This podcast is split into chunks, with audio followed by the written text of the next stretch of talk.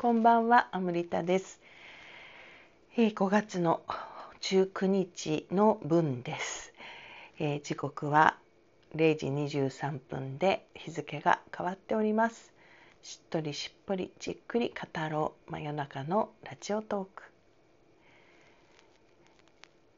昨日、おとといとあのケアっていうねまあ、スピリチュアル英会話的な内容になってしまったわけですが、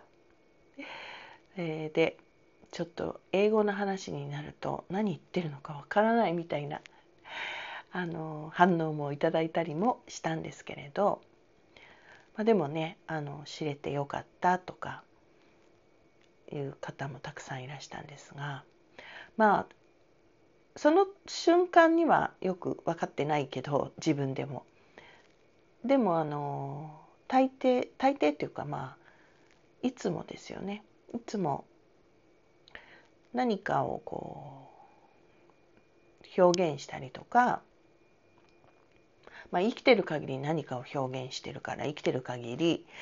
あのそこでしていることそのものが目的というよりあの何かもっと大きなというか深い目的があったりして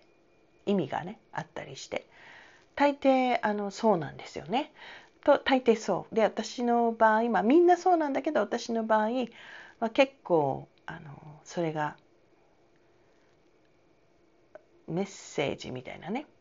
そういう感じだったりすることが多くて昨日おとといはだからもう終始してたのはそのケアってこういう感じなんだよっていうことなんだけど今日はなんでそのことを伝えているかつまりあの私自身がケアについて I care だから伝えたわけですよね。ねなのでそれが何な何なのかっていう話をちょっとねまあ、この時間内にできる範囲でしてみたいと思います。これをね単なる頭での知識としてあそういう意味なんだって、まあ、面白がっ聞いてくださっただけだったら、まあ、あまりピンとこないかもしれないんですけれど本当にまあ スピリチュアル英会話でやることですけどでもね本当にあの例えば「care」「I care」って言いながら本当にそこであの私が書いたあの愛する気にする大事にする愛する気にする大事にする愛する気にする大事にするみたいなことをすごくこう味わうことができてその気持ちをすごくバイブレーションを感じることがもしできていたら私はあのその状態こそがそれを感じてる状態こそがあの今の自分というか今こうどういうあり方でいたいかっていうことを表す表してると思うんですよね。あれだそれだけじゃないけどねあのもっとなんかもっとそれをさらに広げてってすごい大きな意識になっていくと、まあ、本当に全てのものが愛しいとか全てのものが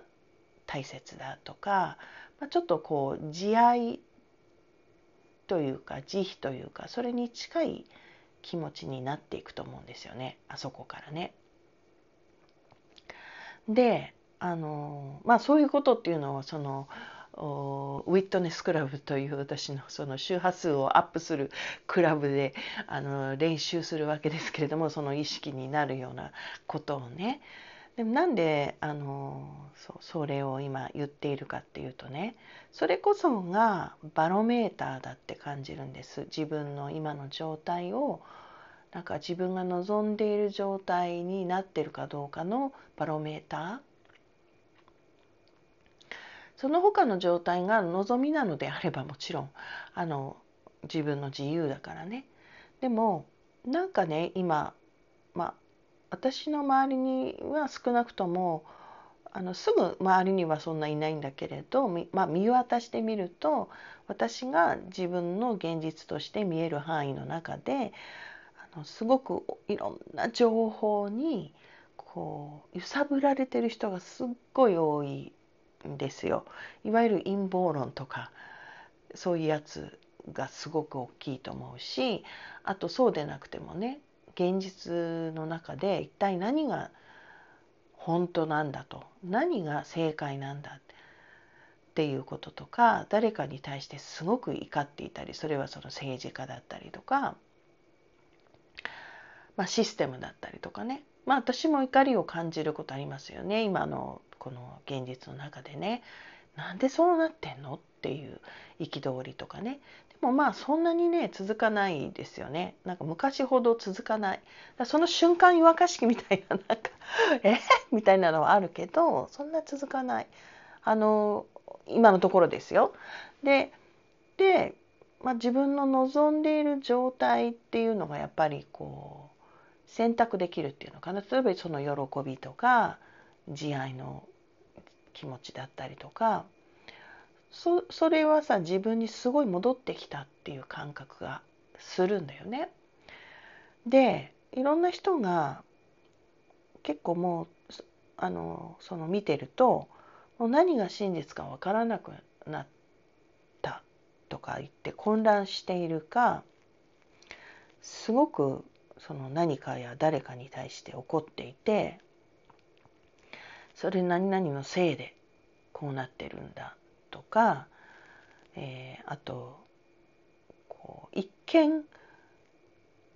愛とかなんかポジティブにとか言ってるんだけど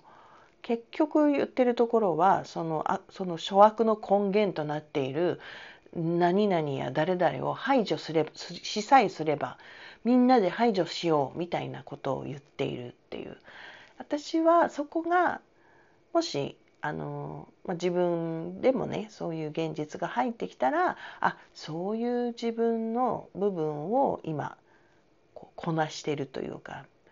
感じろ感じることをしてそこを通っていってるんだなっていうふうに思うんですよねその完全懲悪の世界にはまっちゃうっていうかはまっちゃうっていうかだからそこから出れなくなるとそういうふうになってもがき苦しむって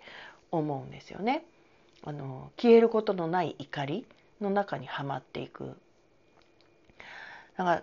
そそれにはまってないか。その古いハリウッド映画の古くからある手法の悪役が必ずいてその悪役さえ取り除けば平和がやってくるんだみたいな。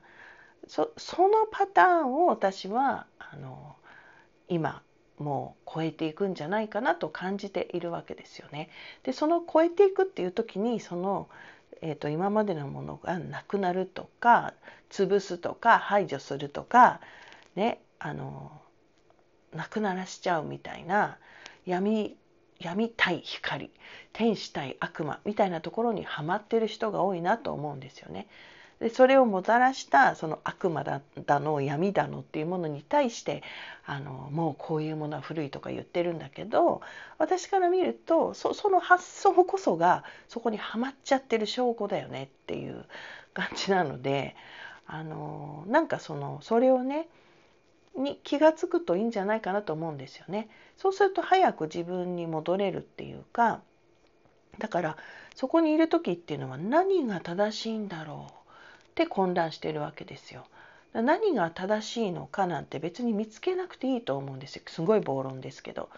だってあの普遍的に何が正しいかを探すんじゃなくてその自分の自分でしょ？自分のいる場所が大切なのであってしかもその自分のいる場所がその愛とか喜びとか慈愛とかそういう状態にいたいんじゃないんでしょうかね。なのでそうじゃない状態